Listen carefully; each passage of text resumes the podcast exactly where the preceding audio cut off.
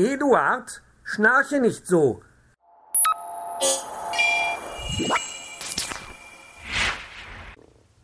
Wilhelm Busch Eduards Traum Die Prosageschichte wird gelesen von Christian Spremberg.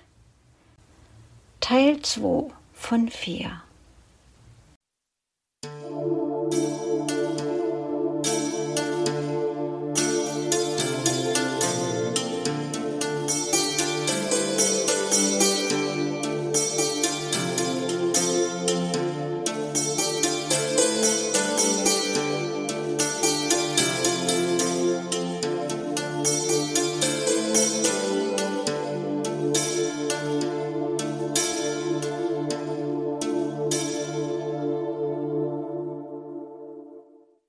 Übrigens muss ich sagen, meine Freunde prätendierten eigentlich diese sich immerhin nicht als ganz unreell aufspielenden Extremitäten ein recht unverschämt unbefangenes Dasein. Das lästige Gummibändel zum Beispiel, womit sonst die Frackschöße aller Dinge hienieden, kein Mensch weiß wie, am Kernpunkt der Dinge haften, schienen sie gänzlich zu ignorieren, während die Köpfe wenigstens Flügel hatten. Und doch fiel mir's nicht auf in meinem Traume, und doch hielt ich mich für sehr scharfsichtig, und doch war ich's oft gar nicht, genau so wie's uns geht, wenn wir wachen. Eben als ich mich von hier entfernt hatte, umwölkte sich der Himmel. Es donnerte und blitzte. Es war eins jener schrecklichen Unwetter, die dem Wanderer, dem Mitgliede des Alpenclubs, der auf steilen Pfaden ohne Führer herniedersteigt, so häufig verderblich werden. Meiner Wenigkeit dagegen war es sogar ganz lieb, als mich nun plötzlich ein heftiger Windstoß ins Tal entführte, wo das heiterste Wetter herrschte. Auf einem sanft ansteigenden Wiesenflecke, umgeben von zopfigen Hecken, tanzten die zierlichsten Füße in rosa Trikot ein anmutiges Kunstballett. Einige fette Hämmel, wie auch viele kleine Meerschweinchen sahen zu, und zwei größere Zunftverbände von wohlgeleiteten Händen sorgten für Musik und ergiebigen Beifall. Noch ehe das Stück zu Ende verließ ich das Gebiet der aparten Körperteile vermittelst eines parabolischen Sprunges über die benachbarten Berge in die gewöhnliche Welt hinein, wo jeder seine gesunden Gliedmaßen beieinander hat. Wohl zehn Meter hoch schwebte ich nun über einem regelmäßig karierten Ackergefilde, in dessen Mitte ein freundliches Dörfchen lag. Es war Sommer. Schon zog hier und da auf sanft bewegter Luft ein silbernes Fädchen dahin. Auf eins derselben ließ ich mich nieder, neben einer kleinen, verschrumpften Spinne, die, kaum dass sie mich bemerkt hatte, sich auch schon gedrungen fühlte, mich mit der Geschichte ihres Lebens zu beglücken. Einst, so fing sie an zu wehmüteln, vor circa zweitausend Jahren, da sei sie eine ungewöhnlich reizende Walküre gewesen, hochsausend auf stolzem Ross, beliebt bei den Mannsleuten. Dann, als sie alt geworden, habe sich keiner mehr um sie bekümmert, außer der Teufel. So wäre sie zur Hexe geworden und wäre durch die Lüfte geritten auf dem Besenstiel in böswilliger Absicht.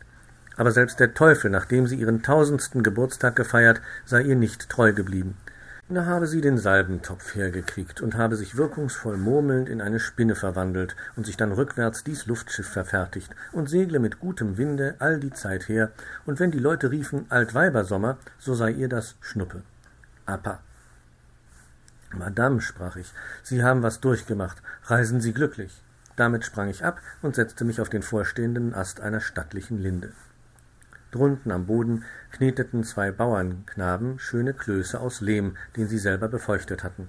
Ein Zwist brach aus. Sie klatschten sich ihr Backwerk auf die beiderseitigen Nasen, und die Töne, die sie dabei ausstießen, lauteten A, E, I, O, U.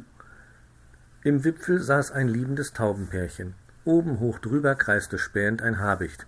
Nur du, nur du, girrte zärtlich der Täuberich. Hihi, kreischt der Habicht und hat ihn. In Anbetracht der soeben vernommenen Naturlaute schickte ich mich an, eine wichtige Bemerkung zu machen. Der Ursprung der Sprache, fing ich an. Eduard, schnarche nicht so, unterbrach mich schon wieder die Stimme. Ich fuhr zusammen. Doch während ich das vorige Mal fast zwei volle Sekunden nötig hatte, um meine Haltung wiederzugewinnen, brauchte ich diesmal nur eine. Als ich mich gesammelt hatte, saß ich auf der Spitze eines Grashalms am Rande eines Teiches, der inmitten eines hübschen Gehöftes lag. Drei lebenslustige Fliegen schwärmten dicht über dem Wasser, drei genussfrohe Fischlein erschnappten sie. Indem so schwammen drei Enten herbei. Jedwede erfasste ein Fischlein beim Frack, erhob den Schnabel und ließ es hinunterglitschen ins Dunkle selbst hinab. Die erste hieß Mäß, die zweite hieß Bäs, die dritte hieß Trick Track Trilliers. Diese letztere nun, um den Grund des Wassers zu erforschen, nahm eine Stellung an, wobei sich der Kopf nach abwärts richtet. Guck, schnatterte die Frau Mäß der Frau Bäs ins Ohr, was hat unsere Frau Trick Track Trilliers für ein dickes Gesäß? Hätten sie ahnen können, was die nächste Zukunft unter der Schürze trug, sie hätten wohl nicht so lieblos geurteilt über die körperlichen Verhältnisse einer Freundin, welche nun bald ebenso tot sein sollte wie sie selber. Die freundliche Bauersfrau nämlich trat aus der Tür des Hauses, lockte unter dem Vorwande von Brotkrumen die Schnabeltiere in den Küchenraum und hackte ihnen die Köpfe ab. Sie hackte sich aber auch, weil sie natürlich mal wieder zu hastig war, dabei in den Zeigefinger. Das Beil war rostig, der Finger verdickte sich, schon zeigten sich alle Symptome einer geschwollenen Blutwurst. Der Doktor kam. Er wusste Bescheid. Erst schnitt er ihr den Finger ab, aber es half nicht. Dann ging er höher und schnitt ihr den Ärmel ab, aber es half nicht. Dann schnitt er ihr den Kopf ab, aber es half nicht. Dann ging er tiefer und schnitt ihr die Trikotaille ab, und dann schnitt er ihr die wollenen Strümpfe ab, aber es half nicht. Als er aber an die empfindlichen Hühneraugen kam, vernahm man einen durchdringenden Schrei, und im Umsehen war sie tot. Der Bauer war untröstlich, denn das Honorar betrug 53 Mark 75 Pfennig. Der Doktor steckte das Honorar in sein braunledernes Portemonnaie, der Bauer schluchzte, der Doktor steckte sein braunledernes Portemonnaie in die Hosentasche, der Bauer sank auf einen geflochtenen Rohrstuhl und starrte seelenlos in die verödete Welt hinaus. Der Doktor besaß Takt. Andante ritt er vom Hofe weg, und erst dann, als er die Landstraße erreichte, fing er scherzando zu traben an, und zwar englisch. Er wusste noch nicht, dass seine Hosentasche im Stillen ein Loch hatte. Inzwischen begab sich der betrübte Witwer in den Schweinestall und besah seine Ferkel. Es waren ihrer dreizehn, a Stück zweiundzwanzig Mark. Seine Tränen flossen langsamer. Als er wieder ins Freie trat, war er ein neuer Mensch geworden. Ich flog ins Nachbarhaus. Der Landmann, welcher hier wohnte, war ein Vetter des vorigen. Er hackte Holz entzwei, während seine Gemahlin sich mal eben entfernt hatte, um im nahen Gebüsch für die Meckerziege ein schmackhaftes Futter zu pflücken. Oh, meine Mamme ist weg, schrie das Kind und kam aus dem Hause gelaufen und weinte sehr heftig. Da weinst du über, sprach der besonnene Vater, mach dich doch nicht lächerlich. Dieser Vater, so scheint's, hatte bereits den Gipfel der ehelichen Zärtlichkeit erklommen, wo die Schneeregion anfängt. Ich flog ins Nachbarhaus. Der Landmann, welcher hier wohnte, war ein Onkel des vorigen. Soeben, mit dem Stabe in der Hand, von einem erfolgreichen Besuche der Schenke zurückkehrend, betrat er das Zimmer, wo ihn seine zahlreiche Familie voller Spannung erwartete. Er warf seinen Hut auf die Erde und rief Wer ihn aufhebt, kriegt Hiebe, wer ihn liegen lässt, auch. Er war ein höchst zuverlässiger Mann. Er hielt sein Wort. Ach, meine Lieben, wie oft im Leben wirft uns das Schicksal seinen tragischen Hut vor die Füße, und wir mögen tun, was wir wollen, Verdruss gibt's doch. Ich flog ins Nachbarhaus. Im Kuhstall, den er soeben gereinigt, steht ein denkender Greis. Er schließt die Luke. Merkwürdig, sprach er und stützte das Kinn auf die Mistgabel. Merkwürdig, wenn man die Klappe zumacht, dass es dann dunkel wird. Und so stand er noch lange und dachte und dachte als ob es nicht schon Sorgen genug gäbe in der Welt, auch ohne das. Und es war sehr düster in diesem Kuhstalle. Ich flog ins Nachbarhaus. Die hübsche, stramme Bäuerin hat ihr hübsches, strammes Bübchen auf dem Schoße liegen, sein Gesichtchen nach unten gekehrt, sie lüftet ihm das Hemdchen, sie reibt ihm den Rücken, er strampelt mit den Beinen vor lauter Behagen. Oh, tu, tu, tu, mit dein kleinen Ticken, Tinketen, Popösechen, so ruft sie in mütterlich kindischem Stoppeldeutsch, und während sie dies tut, gibt sie dem Herzensbengel bei jedem Worte einen klatschenden Schmatz auf die rosigen Hinterbäckchen. Ach, meine Freunde, wie viel Liebes und Gutes passiert uns doch in der Jugend, worauf wir im Alter nicht mehr mit Sicherheit rechnen dürfen. Ich flog ins Nachbarhaus. Ein zehnjähriger Junge kommt grad aus der Schule und noch ganz rot vor Begeisterung, ruft er Hör mal, Vater, unser Schulmeister hat aber einen ganz verflixten Stock. Hier vorne schlägt er hin und da hinten kneift es. Dieser heimtückische Stock stammte vermutlich aus der nämlichen Hecke, wo die abscheulichen Menschen ihre ironischen Gärten schneiden, die auch immer so hinten herumkommen. Ein treuherziger Mensch tut sowas nicht. Ich flog, doch der Abwechslung wegen will ich lieber mal sagen, ich schwirrte. Ich schwirrte ins Nachbarhaus. Im wohnlichen Stübchen voll sumsender Fliegen steht das tätige Mütterlein. Sie sucht Fliegenbeine aus der Butter, die sie demnächst zu kneten gedenkt, denn Reinlichkeit ist die Zierde der Hausfrau. Aber ihr Stolz ist die Klugheit. Mit mildem Kartoffelbrei füllt sie die Butterwälze, denn morgen ist Markttag in der Stadt. Ich schwirrte ins Nachbarhaus. Des Bauern Töchlein sitzt am Klavier. Es klopft. Sind der Herr Vater zu Hause? so fragte der Hammelkäufer. Bedaure sehr, erwiderte sie zierlich. Papa fährt Mist.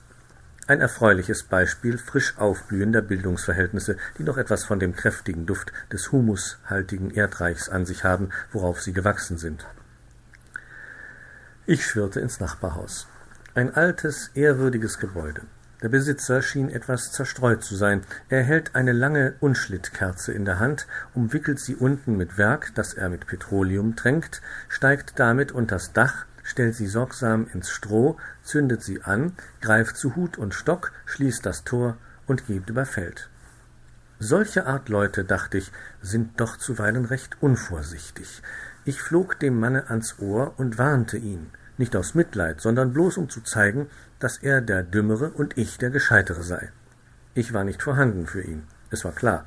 Durch die Konzentration meines Innern unter Zurücklassung des Äußeren hatte ich die Fähigkeit zum Wechselverkehr mit der gewöhnlichen Menschheit verloren. Ich schwirrte ins Nachbarhaus. Und dies war das Wirtshaus. Am Haupttische tranken sich drei lustige Gesellen zu. Sie können wohl lachen. Sie haben in der Frühe drei handfeste Meineide abgeliefert und bereits wieder drei neue in Akkord gekriegt. Am Tisch im Winkel saß ein bescheidener Wandersmann. Nachdem er langsam, aber gründlich seine Mahlzeit beendigt, steht er auf, um zu zahlen. Er lässt sich auf ein falsches Fünfmarkstück herausgeben und entfernt sich mit einem herzlichen Gott befohlen. Auch ich machte, dass ich wegkam und sah mal zu, was auf der Landstraße passierte. Schlicht und sinnig, den Korb gefüllt mit den Produkten seiner Kunstfertigkeit, wandelte des Weges daher der Besen- und Rutenbinder. Wie es das Geschäft so mit sich bringt, denkt er viel nach über die Erziehung des Menschengeschlechts. Sein Blick ist zur Erde gerichtet. Infolgedessen hat er Gelegenheit, einen Gegenstand zu bemerken, den der flüchtige Beobachter vermutlich für nichts weiter angesprochen hätte als einen Rossapfel in gedrückten Verhältnissen. Doch der aufmerksame Naturfreund, gewohnt stets scharf zu prüfen, was vorkommt, erkannte sofort sein eigentliches Wesen. Er ist ein braunledernes Portemonnaie.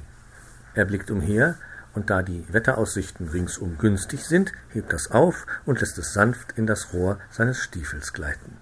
Da wird er nicht dümmer nach, so sprach er bedeutsam im wohlwollenden Hinblick auf den, der's verloren, und in Erwägung der oft so heilsamen Folgen eines gehabten Verlustes. Und schon kommt der Doktor dahergeritten, und zwar im Galopp. Er fragt, ob nichts gefunden sei. Nein, Herr, entgegnete der Besenknüpfer mit überzeugender Mimik, und fort sprengt der Doktor mit ängstlicher Schnelligkeit. So hatte der Weise einem seiner unerfahrenen Mitmenschen eine wertvolle Lehre gespendet, ohne ihn in die peinliche Lage zu bringen, sich bedanken zu müssen. Er konnte aber auch, nachdem er eine gute Tat verrichtet, zugleich mit dem angenehmen Bewusstsein nach Hause zurückkehren, dass dieselbe nicht unbelohnt geblieben, was sonst so selten ist. Und dass er sich auch fernerhin ein enthaltsames Schweigen auferlegt haben wird, das darf man ihm bei seinen Fähigkeiten wohl zutrauen. An der Gegend, über der ich schwebte, konnte ich nicht viel Rares finden, doch auf die Gegend kommt's nicht an, denn, wie die Tante zu sagen pflegt, wer nur das richtige Auge hat, kann überall einen reizenden Blick haben. So ging's auch dem gebildeten Landwirt, der mir auf der Straße entgegenkam. Er hatte seine Kartoffeln besichtigt, sie standen prachtvoll, durch seine transparenten Ohren scheint die verklärende Abendsonne, er ist glücklich. Oh, wie schön ist doch die Welt, ruft er schwärmerisch. Oh, so schön, so schön. Ah, ah. Er hatte den Stellwagen nicht bemerkt, der hinter ihm herfuhr. Dieser fuhr ihm ein Bein ab. Zum Glück war der Doktor, dem beim Anblick eines neuen Patienten wieder Friede und Heiterkeit, die noch soeben vermissten, auf der denkenden Stirne glänzten, sofort zur Stelle, um den nötigen Verband anzulegen. Mittlerweile war es Nacht geworden. Im Dörfchen brannte ein Haus ab. Aha, rief ich beim Anblick der Flammen Unvorsichtigkeit ist eine hervorragende Eigenschaft derjenigen Menschen, welche morgen genau wissen, was sie heute zu tun haben. Hehe. Fast hätte mich in diesem Augenblick eine alte Fledermaus erschnappt und aufgefressen, weil sie mich wahrscheinlich für eine kleinere Abart der Kleidermotte ansah. Aber ich war schneller als sie und flog in einen dichten Wald und legte mich in das Näpfchen einer ausgefallenen Eichel. Und hier, dachte ich, kannst du, wenn auch nicht aus Bedürfnis, so doch aus Prinzip, deiner nächtlichen Ruhe pflegen. Der Mond war aufgegangen und spiegelte sein fettes, glänzendes Gesicht in einem Wassertümpel, den wilde Rosen umkränzten. Schon hatte ich die Absicht, mich in die allergrößten Gedanken zu vertiefen, da ging der Spektakel los. Siebenundneunzig dumpf tönende Unken, dreihundertvierundvierzig hell quakende Wasserfrösche und zweitausendzweihundertzweiundzwanzig hochzirpende Grillen gebrauchten ihre ausreichenden Stimmmittel und emsigen Kunstgelenke zum Vortrag einer symphonischen Dichtung. Ein hohler Weidenbaum mit seinen zwei unteren Seitenästen dirigierte. Sein künstlerischer Chignon wehte im Winde der Begeisterung. Die Sache war langwierig, aber schließlich ging ihnen doch der Faden aus, und das bisher nur mit Mühe unterdrückte Bedürfnis des Beifalls konnte sich Luft machen. Entzückt und befriedigt raschelten die Rosen mit den Blättern und dufteten sogar, was die Wilden sonst kaum zu tun pflegen. Bravo! quakten wie aus einem Munde fünf dicke, grüne Laubfrösche. Bravo! Geschmackvoll, geschmackvoll!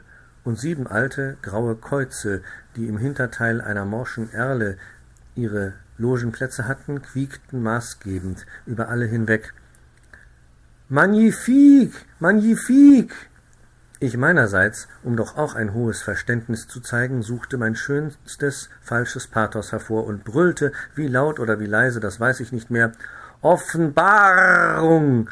Musikalische Offenbarung. Eduard, schnarche nicht so, ließ sich wieder mal die Stimme vernehmen. Kaum, dass ich danach hinhörte. Ich saß gemütlich in meinem Eichelnäpfchen, höchst sorglos versimpelt in den Gedankengang, der mir grad Spaß machte. Müdigkeit, hatte ich bisher immer geglaubt, gäb's für mich nicht. Nun aber sollte ich so recht an, welch unwiderstehlich wohltätige Wirkungen eine gute Musik hat. Schon nach fünf Minuten war ich in einen richtigen rücksichtslosen Schlummer versunken. Ich musste wohl ausgiebig geschlafen haben, denn als ich erwachte und mir gewissermaßen die Augen rieb, stand die Sonne schon tief am westlichen Himmel. In bummeligem Fortschritt schwebte ich nun einer bedeutenden Stadt entgegen, deren hochragende Türme und hochrauchende Schornsteine ich gestern schon von weitem bemerkt hatte. Eben kam der nachmittägliche Kurierzug über die Brücke dahergesaust. Im ersten Coupé hatte ein gewiegter Geschäftsmann Platz genommen, der, nachdem er seine Angelegenheiten geregelt hatte, nun inkognito das Ausland zu bereisen gedachte. Im zweiten Coupé saß ein gerötetes Hochzeitspärchen, im dritten noch eins. Im vierten erzählten sich drei Weinreisende ihre bewährten Anekdoten, im fünften noch drei, im sechsten noch drei. Sämtliche noch übrigen Coupés waren voll besetzt von einer Kunstgenossenschaft von Taschendieben, die nach dem internationalen Musikfeste wollten. Auf dem Bahndamme standen mehrere Personen, ein Greis ohne Hoffnung, eine Frau ohne Hut, ein Spieler ohne Geld, zwei Liebende ohne Aussichten und zwei kleine Mädchen mit schlechten Zeugnissen. Als der Zug vorüber war, kam der Bahnwärter und sammelte die Köpfe. Er hatte bereits einen hübschen Korb voll in seinem Häuschen stehen. In den Anlagen der Handelsgärtnerei, die in der Nähe der Brücke lag, wandeln zwei Damen, Frau Präsidentin nebst Tochter. Letztere hatte sich Pflaumen gekauft. Oh Mama, spricht sie beklommen, ich kriege so.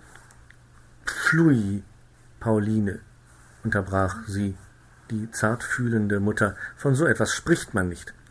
Guten Morgen, schnarrte des Gärtners zahmer Rabe dazwischen. Oh, sieh mal, Mama, rief die bereits wieder heitere Pauline, Welch ein himmlischer Vogel! Bitte, gutes Pappchen, sprich doch noch mal.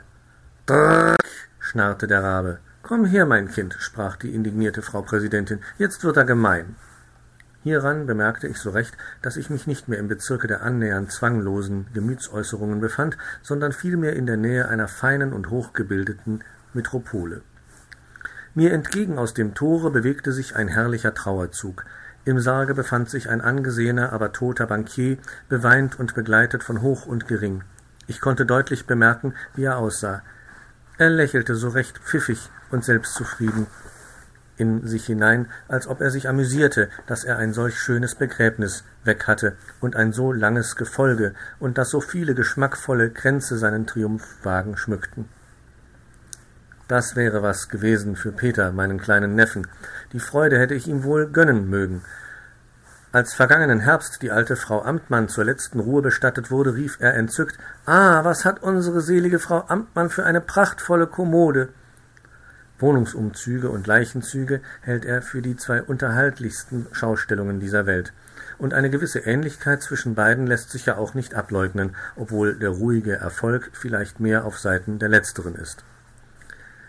Ich flog weiter. Eine leichte heidnische Dunstwolke mit einem aromatischen Anhauch von Pomade und Knoblauch, die über der christlichen Stadt schwebte, umfing mich. Auf Straßen und Promenaden flutet das bunte Publikum und ergießt sich in die hochragenden Speise- und Schenkpaläste, die fürstlich geschmückten, wo der altbewährte Grundsatz gilt, lieber ein bissel zu gut essen, als wie zu erbärmlich getrunken. Freilich, manch Ach und Krach, was anscheinend vielleicht stören könnte, ist auch in der Nähe. Wer aber mal einen gesunden Appetit hat, den geniert es nicht viel, wenn er auch mal ein paar unglückliche Fliegen in der Suppe findet. Das Geschäft steht in Blüte, der Israelit gleichfalls. Warum sollte er auch nicht? Seine Sandalenfüße, seine getreulich überlieferte Nase, die merklich abgenützt wurde vom wehenden Wüstensande, dem die Väter einst vierzig Jahre lang entgegenmarschierten, geben ihm das Zeugnis einer schönen Beständigkeit. Mit Vorsicht wählt er die Kalle, und nimmt er sie mal, so pflegt er sie auch zu behalten, es sei wie's sei, und nicht wie die andern so häufig zu wechseln. Nüchtern geht er zu Bett, wenn die andern noch saufen. Alert steht er auf, wenn die andern noch dösig sind. Schlau ist er wie nur was, und wo es was zu verdienen gibt, da lässt er nicht aus, bis die Seel im Kasten springt. Dass man sich durch dergleichen bürgerliche Tugenden nicht viel beliebter macht als Ratten und Mäuse, ist allerdings selbstverständlich. Übrigens befand ich mich in diesem Augenblicke gerade über dem Hause eines antisemitischen Bauunternehmers, und so witschte ich mal eben durchs Dach hinein. Im vierten Stock legt ein Fräulein Hut und Handschuh ab. Sie hat Einkäufe gemacht, unter anderem ein Glas voll Salpetersäure. Nicht ohne einen gewissen Zug von Entschlossenheit sieht sie dem Besuche ihres Verlobten entgegen. Eine kleine Betriebsstörung im Verkehr zweier Herzen kann immerhin vorkommen. Im dritten Stock öffnet sich etwas hastig die Türe des Eßzimmers. Babette, ruft eine weibliche Stimme, Komm mit dem Wischtuch. Mein Mann hat das Sauerkraut an die Wand geschmissen. Ach, wie bald verlässt der Friede den häuslichen Herd, wenn er an maßgebender Stelle keine kulinarischen Kenntnisse vorfindet. Im zweiten Stock, Madame sind ins Theater gefahren, führt sich das Kindermädchen den Inhalt der Saugflasche zu. Das Mädchen ist fett, der Säugling ist mager. Der Säugling schreit auch. Allerdings, die Säuglinge schreien mitunter, aber wie man auch sonst über Säuglinge denken mag, so rechte Denunzianten, Gottlob, das sind sie noch nicht. Im ersten Stock, beim Scheine der Lampe, sitzt ein altes, trauliches Ehepaar. Fast fünfzig Jahre sind's her, dass sie sich liebend verbunden haben. Sie muss niesen. War das eine Katze, die da prustet? fragt er. War das ein Esel, der da fragt? spricht sie. So soll's sein. Wenn man auch früher verliebt war, das schadet nichts, wenn man nur später gemütlich wird. Im Erdgeschoss befinden sich Geschäftsräume. Bequem im Sessel ruht der Kassierer. Er hat soeben unter Aufwand seiner vorzüglichsten Geisteskräfte eine neue Art hell-dunkler Buchführung erfunden, die genauso aussieht, als ob alles in Ordnung wäre, und raucht nun zur Erholung eine echte Havanna. Es polterte auf der Treppe. Als ich das Haus verließ, sprang ein Herr aus der Tür, der emsig wischte und spuckte. Ich beschloss, das Theater zu besuchen. Ich kam am Gefängnis vorüber. Unter gefälliger Nachhilfe, dem schlichten Omnibus entsteigend, wurde eben ein neuer Gast abgeliefert. Es ist der Landbewohner von gestern, der seine Kerze so unvorsichtig ins Stroh gestellt. Oder sollte ich mich doch am Ende in den Absichten dieses Mannes unmöglich, das konnte ich mir im Traume nicht zumuten. Wie ihr seht, meine Freunde, als Inspektor bei der Brandkasse hätten Sie mich auch nicht gebrauchen können. Im Theater gab man ein frisch importiertes Stück, wo es grausam natürlich drin zuging. Als es zu Ende war, traten mehrere Dichter, die sich auch schon immer was vorgenommen hatten, ohne recht zu wissen wieso, voll entschiedener Klarheit auf die Straße heraus. Nur immer natürlich, Kinder, rief einer, ein natürliches Bauernmädel und sprenge es im Lehm herum bis an die Knie, dringt mir zu Herzen und ist mir zehntausendmal lieber als elftausend einbalsamierte Prinzessinnen, die an Drähten tanzen. Und dann stellten sie sich alle in einen Kreis und sangen, und ich sang mit. Natur und nur Natur. Eduard, schnarche nicht so, ließ sich sofort die Stimme vernehmen. Schon recht, dachte ich und hörte nicht weiter hin, sondern blieb bei dem, was ich mir vorgenommen hatte. Was nun aber das Kunstwerk betrifft, meine Lieben, so meine ich, es sei damit ungefähr so wie mit dem Sauerkraut. Ein Kunstwerk, möchte ich sagen, müsste gekocht sein am Feuer der Natur, dann hingestellt in den Vorratsschrank der Erinnerung, dann dreimal aufgewärmt im goldenen Topfe der Phantasie, dann serviert von wohlgeformten Händen und schließlich müsste es dankbar genossen werden mit gutem Appetit. Nachdem sich Freund Eduard dieser Meinung entledigt hatte, fuhr er fort in der Erzählung seines Traumes wie folgt. Unbefangen im Bewusstsein meiner sozusagen nicht weiter Bemerkbarkeit huschte ich in einen schönen Salon hinein, welcher festlich gefüllt war. Und das muss ich gestehen, dieses flimmernde Flunkerwerk von Lächeln, Fächeln und Komplimentieren, nicht selten mit der Angel im Wurm, fand meinen ganzen verständnisvollen Beifall. Was ist doch der alte Adam für ein prächtiger Kerl. Er rackert sich ab, er hackt und gräbt und schabt und schindet, er schlägt sich und verträgt sich, jahrelang, generationenlang, je nach Glück und Geschick, hat er aber mal was auf die hohe Kante gelegt, hat er Geld und Zeit, flugs schrubbt er sich und macht sich Schmuck, dass man kaum noch sieht, was eigentlich dran ist. Und Eva? Wer weiß, was Grazie heißt, Wem es jemals vergönnt war zu bemerken, mit welch zweckmäßiger Anmut sie immerhin etwas verdächtigen Erbstücke einer paradiesischen Vergangenheit teils traulich zu umwölken, teils freundlich zu enthüllen, teils anheimelnd zu schmücken versteht, dem wird es weder unerklärlich noch unverzeihlich erscheinen, dass ich, als der unerbittliche Morgen ans Fenster klopfte, nur mit Bedauern eine Kulturstätte verließ, wo mir's so wohl war, trotzdem mich doch niemand beachtet hatte noch sind Markt und Gassen umschleiert von erfrischendem Nebeldunst, doch schon, geweckt und angetrieben durch den gewinnverheißenden Handelsgeist oder durch einen vorsorglichen Hinblick auf den leider unvermeidlich bevorstehenden Tagesbedarf der häuslichen Wirtschaft, hat mancher sein nächtliches Lager verlassen, um auf dem Markte womöglich der Erste zu sein. Ein freundlicher Kleinbürger, vermutlich ein Junggesell, hat sich bereits sein Päckchen Butter erstanden und tritt befriedigt die Heimkehr an. Doch prüft er noch einmal unter Zuhilfenahme des Zeigefingers. Der Erfolg ist schreckhaft. Das Auge starrt, der Mund steht geöffnet. Er eilt auf den Markt zurück. Er umhalst die ländliche Butterfrau. Er drückt ihr Haupt an seinen Busen. Und während er dies mit der linken tut, schmiert ihr seine rechte unter fortwährend malender Kreisbewegung die gefüllte Butterwälze in das ängstlich gerötete Angesicht.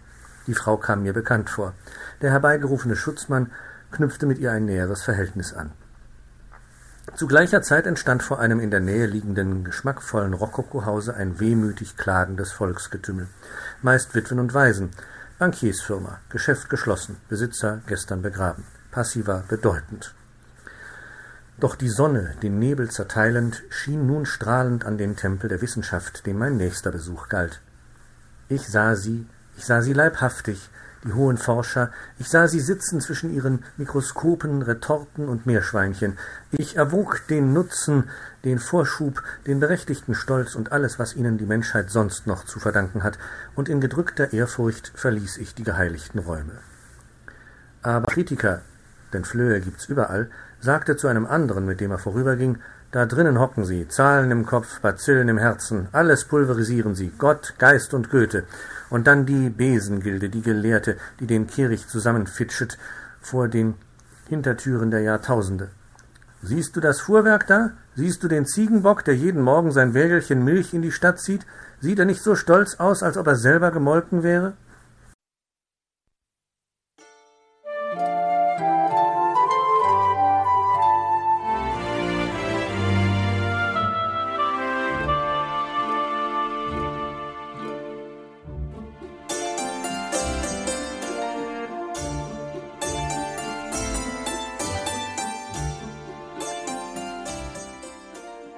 Hörtest eine Audioproduktion von Blinzeln Media, zu finden im Internet auf www.blindzellen.org. Blinzeln schreibt man in unserem Fall immer mit einem D in der Mitte.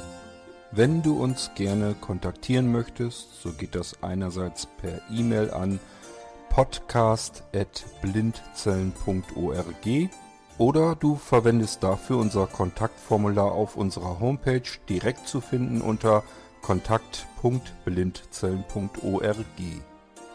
Wenn du uns einen Audiobeitrag für die Sendung zukommen lassen möchtest, dann benutze doch hierfür am einfachsten unseren Podcast Anrufbeantworter. Den erreichst du im deutschen Festnetz unter der Telefonnummer 05165 439 461. Und wenn du aus dem Ausland anrufst, dann ersetze einfach die vorangegangene 0 gegen die Ländervorwahl für Deutschland. Das ist die 0049. Wir freuen uns über Lob, Kritik, eine Rezension oder Bewertung unserer Audioproduktion dort, wo du sie gehört hast.